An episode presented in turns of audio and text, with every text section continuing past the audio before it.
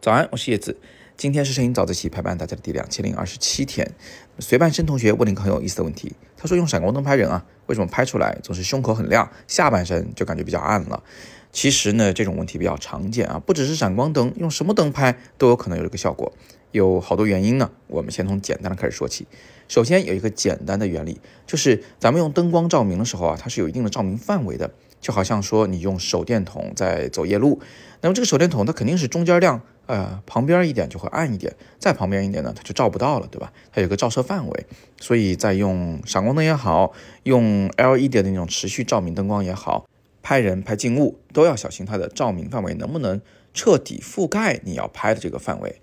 人人身上覆盖住了，还要看看背景上是否彻底覆盖住。覆盖不住的话，有什么解决办法呢？有两个办法，第一。换一个更柔光的罩子啊，就是不要让光线那么集中的向前方射过去，让它散射开来。等于是你在你的手电筒前面啊，加了一张半透明的纸，哎，这个光线就分散一些了。那第二种方法呢，就是再加一个灯，是吧？专门照射那些照不到的地方，比如说你这个人物的下半身颜色比较深啊，被没被太强的光照亮，那你就再往腿部再打个灯呗，对不对？这样就弥补了刚才的缺憾。说实话，刚才说那个第一个方法呢，其实并不能直接解决问题，所以这就是第二个会导致上半身亮、下半身暗的原因了。就是用灯拍照的时候呢，这个光线啊是越远就越暗的。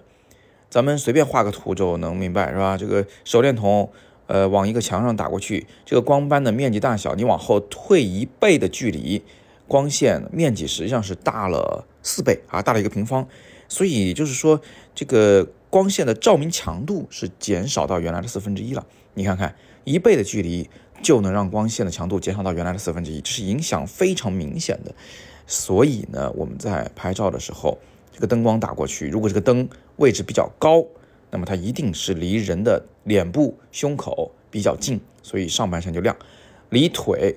远了一点点，哪怕就远了半米远，它也会明显的变暗一些。这个问题要如何解决呢？还是两个办法，要不然就是你的灯别打那么高，从人的腰部打过去，均匀照射啊，这样的话脸和腿就是一样亮的了。但是这样打显然对人来说变成底光会很恐怖，所以其实这一招是行不通的。正确的方法是对腿部进行补光，嗯，你可以去再打一盏灯对着腿部打，或者是你直接使用一个反光板，就是一个白板子对腿部进行反光，补充它的光线。除此之外，还有一种很特殊的情况，就整个画面啊，上半截完全是亮的，下半截突然全部变黑了，而且是特别黑，这个亮与暗之间的边界特别明显的时候，那就不是我刚才说的这两个原因了，是因为你使用了过快的快门速度，等于在闪光的时候，那个快门啊，它不是全开的，是半开的啊，就比如下边像卷闸门似的挡住了一半，所以呢，这个闪光啊，它就无法充分的照明整个画面。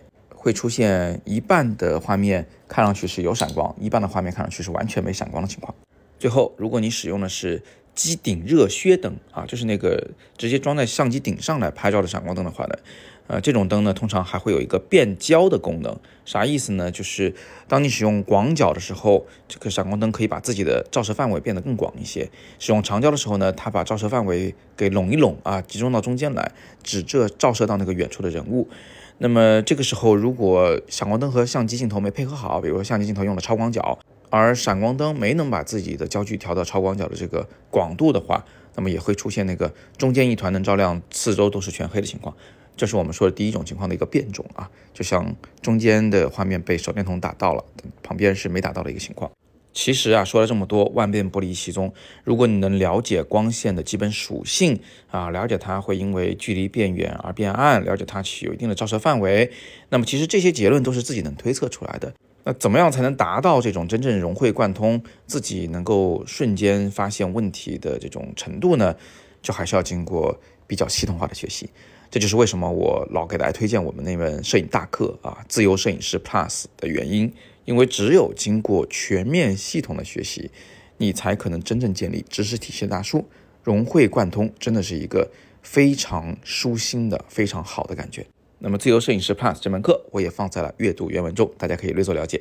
今天是摄影早自习陪伴大家的第两千零二十七天，我是叶子，每天早上六点半，微信公众号“摄影早自习”，不见不散。